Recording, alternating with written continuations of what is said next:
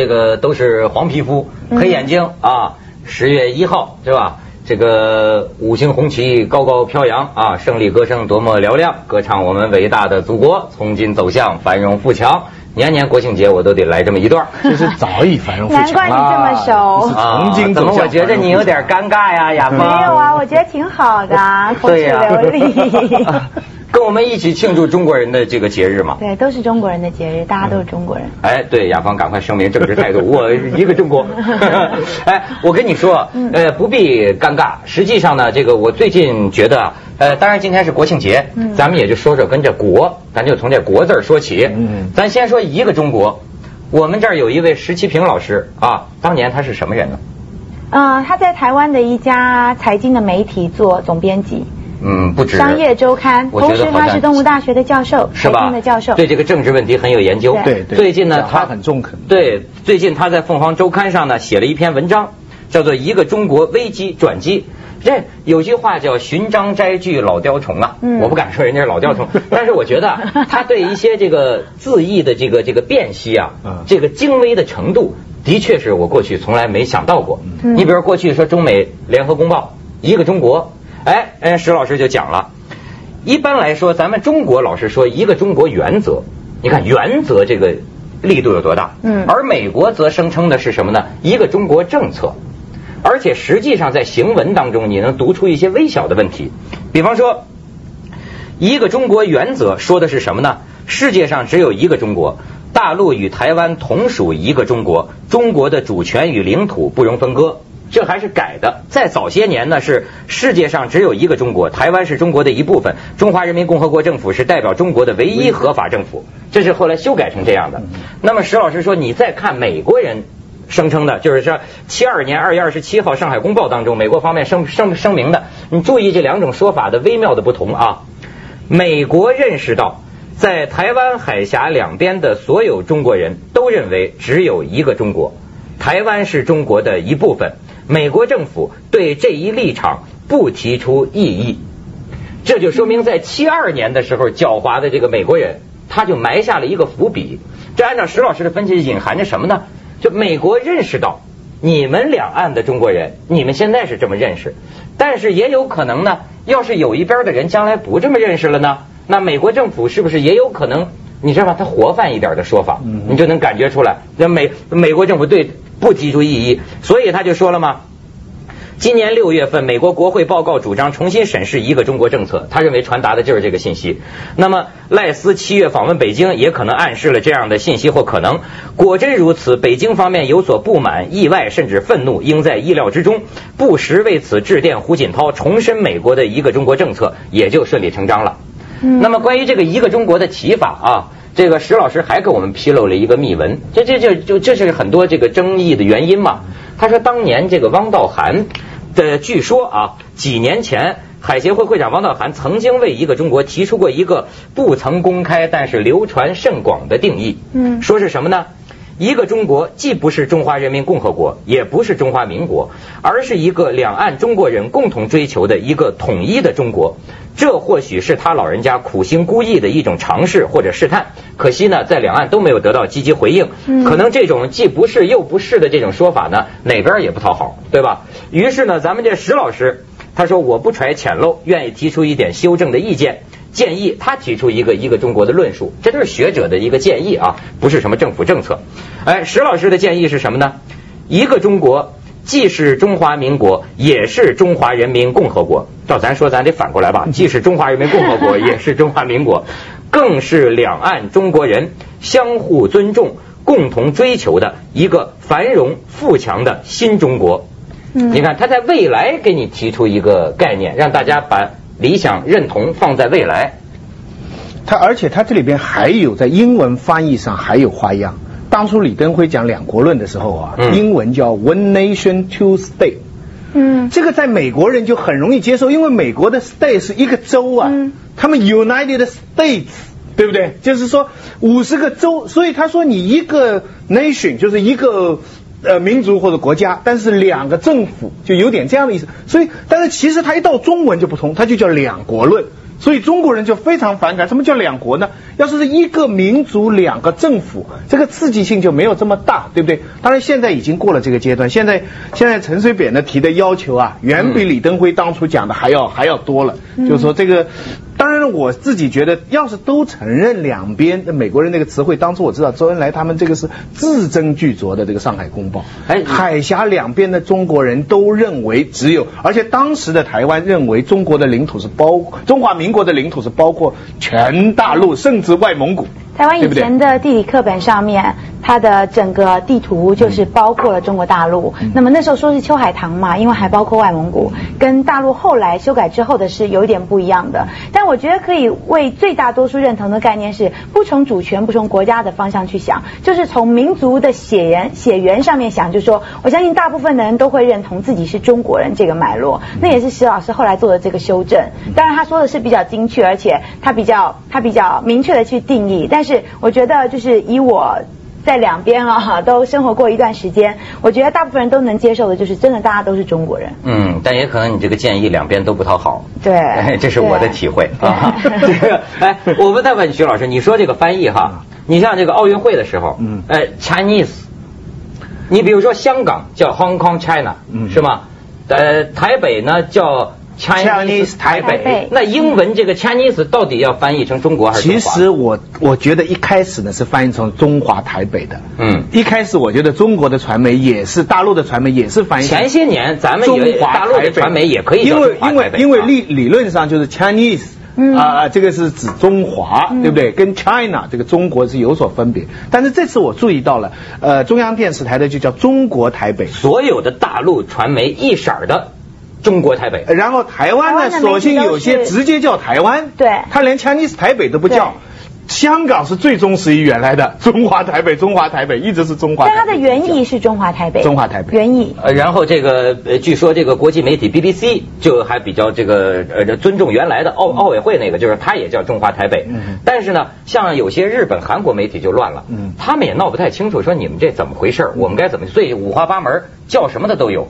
而且呢，这个台湾据说有家电视台的这个经理啊，还在这个主播办公室上贴通知，说咱们呢索性简称吧，以后干脆就叫台湾队吧，因为过去台湾是不是简称中华队的？对，但是你要看是哪一家电视台，是哪一家电视台贴的。就说台湾的每一家媒体其实都是有倾向的，没有一个绝对公正、客观、呃中立的媒体，所以是看哪一家电视台贴。每一家不同的电视台所贴出的公告肯定会有所落差。所以说，你知道在前方有的这个，据说台湾的这个主播一时闹不清楚了，就模模糊糊的就开始讲，那就实在不知道该怎么叫，叫我国队，所谓的我国队。就像这个，我那天看到一个台湾的呃台湾的一个综艺节目，里面就是请请了一个香港的明星去上节目，他就会说呃我到国内拍摄，我到国内拍电影，我到国内什么，结果主持人特别解释了一下，你指的是大陆吧？你懂吗？就是因为不同地方的人所说出来的话是以他自己所认定的定位来说，但是他如果在国台湾说国内，可能台湾的人会有一点认定上面的模糊。哎，据我所知。蒋介石都曾经不在乎这事儿，就是杨传广拿这个银牌十项全能，那个亚亚洲铁人拿银牌那一次，那一次呢，就是呃国际奥委会就是说我允许你这个台湾呃台台北参参加奥运会，但是你不能以所谓中华民国的名义这个参赛，你只能以这个台北的名义参赛。当时台湾方面很不爽啊，然后据说后来跟蒋介石说，蒋介石呢是个杨长广迷。你知道吗？杨长广比赛半夜里，他都让秘书把他叫醒的。后来蒋介石觉着能能拿奖牌，所以就说只要能拿奖牌，别的事儿无所谓，那就这么参加吧。于是到后来，你知道台北队这个进场的时候，据说还打了一块英文就写着抗议的那个牌子，就表示我们也来。但我们很不爽，我们要告诉你们，噔噔噔噔噔 就参加了，就是那一届。要是能像南北韩这样，将来同一个牌子一起进奥运场，那就好了。对，其实这也不是说不不可能的话，中华队或者诸如此类，对不对？所以如果可以，体育的归体育，政治归政治，我觉得应该是挺好的。他那个称呼上的微妙，我告诉你还多了，麻烦了。你知道台湾的人怎么叫大，就是叫叫内地哈，做中华人民共和国。嗯，一几种叫法，一种叫大陆，嗯，让很多人不不喜欢。还有一种叫中。中共，那很多人听了也不喜欢，说你怎么现在还叫中共？我记得唐家璇有一次还对一个记者说不满，但是现在他们不叫中共，他叫你中国，其实这个更糟糕。他叫你中国，就是把从国家上，你中国那就好像我不在中国里里面了，对不对？所以这个称呼更更糟糕。但其实无论如何呀，现在是今非昔比了，这整个中国呀，现在真是强大了。我就想起当年啊，你看当年咱中国人多多惨呐！四八年的时候，第十四届伦敦奥运会，中国派去三十三名选手与会，全军尽没。最可悲的是，代表团连回国的经费都没有。最后靠着募捐和借贷才能返回国家。那个时候，呃，咱们国家是元气大伤嘛，正是。你看现在想起来，这真是历史的这个变迁。咱们都希望中国繁荣富强，还是歌。对，咱们去广告，锵锵三人行，广告之后见。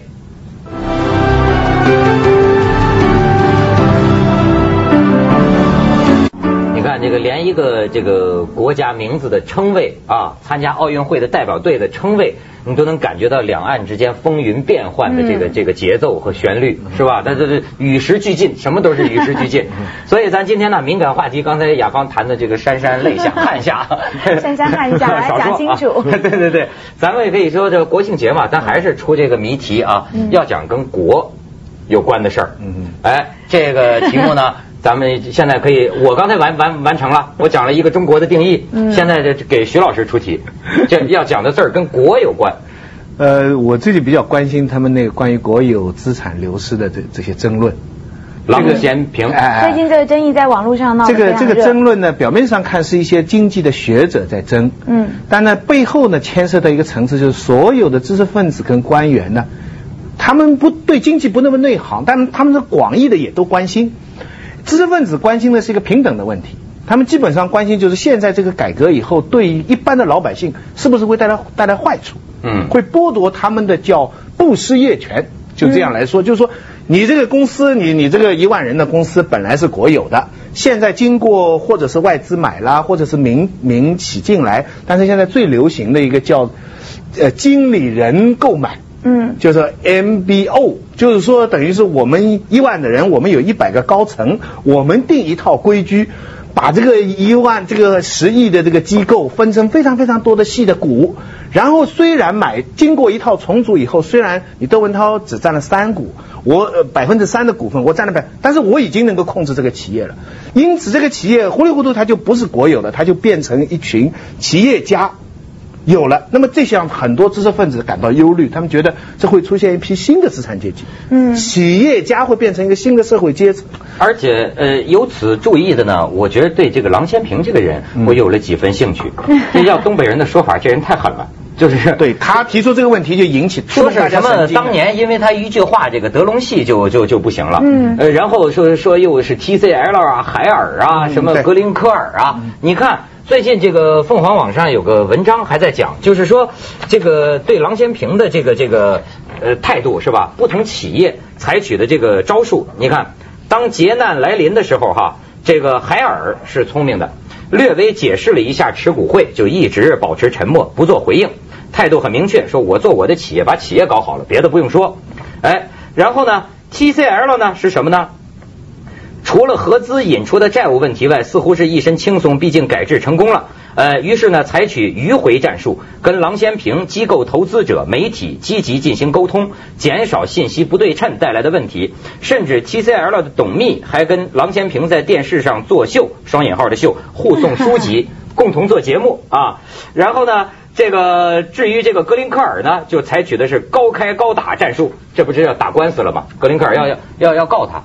但其实我比较想从另外一个角度来讲，就是郎咸平这个人，因为他也上过我的节目。那么我觉得呢，他和那么多的财经学者最大的不同在于他太了解媒体操作了。很多财经学者也发表过很多爆炸性的评论，但是都火不起来。那你要知道，很多东西能够火起来，必须要靠媒体的一番炒作。比如说他说 TCL 这个事情，就是说今天李东生我做 TCL，我超过我赚超过百分之十，我保证这百分之十我给国家的，这是国有企业的。那么超过百分之十，这是我努力的。成果，所以接下来应该是我们的，而且可以转成股权，可以转成股权。那么郎咸平就有很有趣的比喻，你想这种比喻，你是媒体人一听你就会。会耳朵一亮，眼睛一亮，就是他说，那就等于说今天我家很脏，我请了一个菲佣来打扫，那么他打扫超过百分之十的地方干净了之后的这个部分就可以，他就可以买断了。那也就是说，窦文涛你节目做得很好，那么你帮公司赚了超过百分之十以上的钱，是不是这个公司最后可以变成你的了？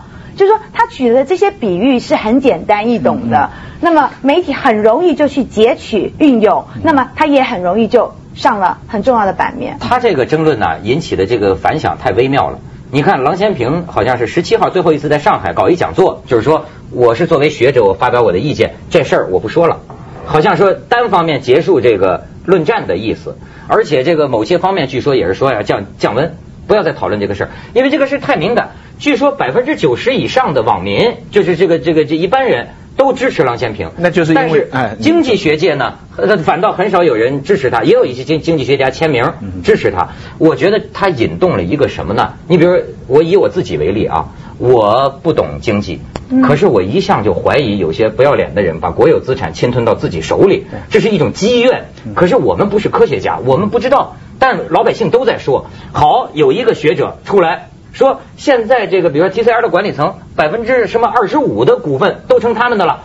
他这家伙他看上去像专家，而且画了一些图表我们都看不懂。对。但是最后的结论大家很喜欢，那个结论就是说国企改革要停，嗯，这个资产不能由由国家流到民间去，以后老百姓是失去做主人的机会。这个是很多很多中国追求公平的人呐。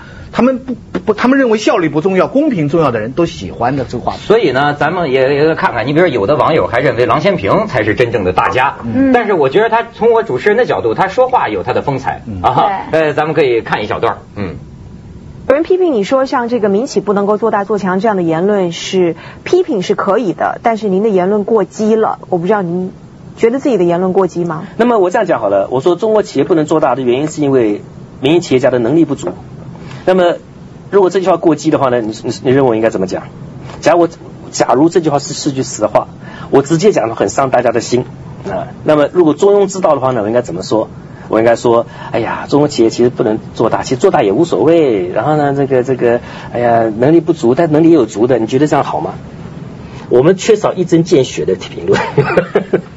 您不认为自己是哗众取宠？现在像在网上的批评？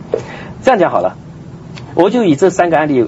来来来做个解说。当我写 TCL、Higher 跟格林科尔的时候呢，我是写案例在前，我并不知道股民、网民或者社会大众对我什么批评，我是完全不清楚的。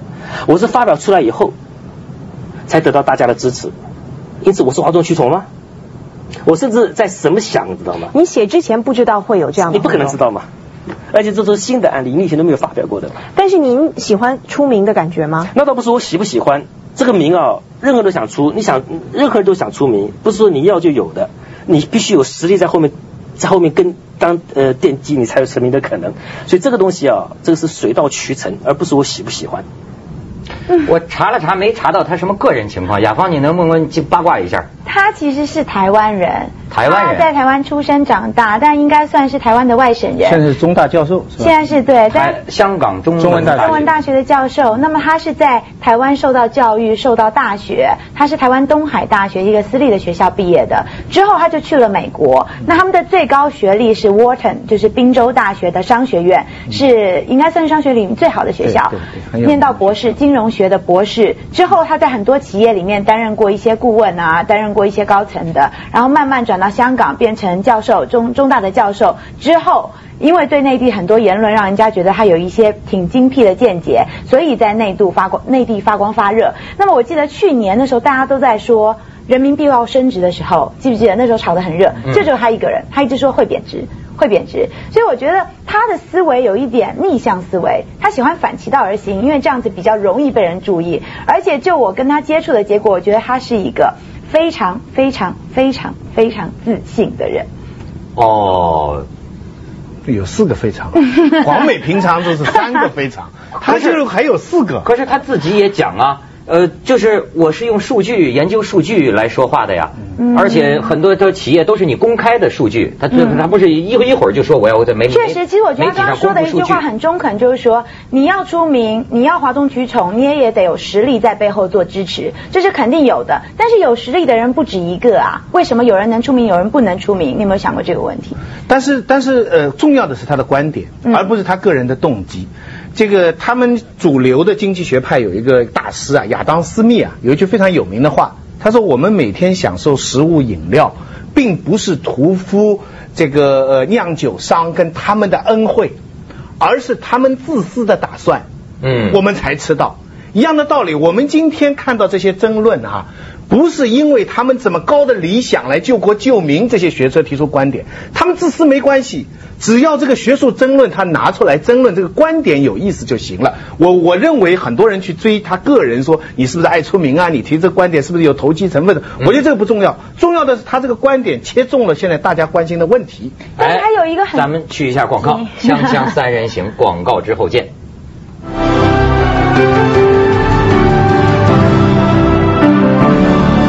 的利益，他各方面方方面面的权衡，还有方方面面的人跟他之间的一个这个 negotiate，就是这叫什么呃呃商量或者是去讨价还价协调都会发生的。所以我认为经济学家也没有绝绝对的客观公正，他背后同样有利益，是他必须要。而且他们的研究成果跟我们什么《红楼梦》张爱玲还不同，他马上牵扯到那些大的股份公司巨大的利益所在。但是确实是，我觉得上市公司啊，他应该是可以接受别人的质疑的。而且你应该向这个股民们做出一个合理的解释，如果你是清白的话。对。而且这问题反映什么呢？连改革都没有绝对公正的。对。我过去在想，其实你说中国一定有一部分国家的资产被人用不不不法或者说合法的手段，反正是弄到了合法不合理的手段，弄到了自己的腰包里，这是改革过程中一定出现的。但是我过去老认为，这中国这个发展付出的代价。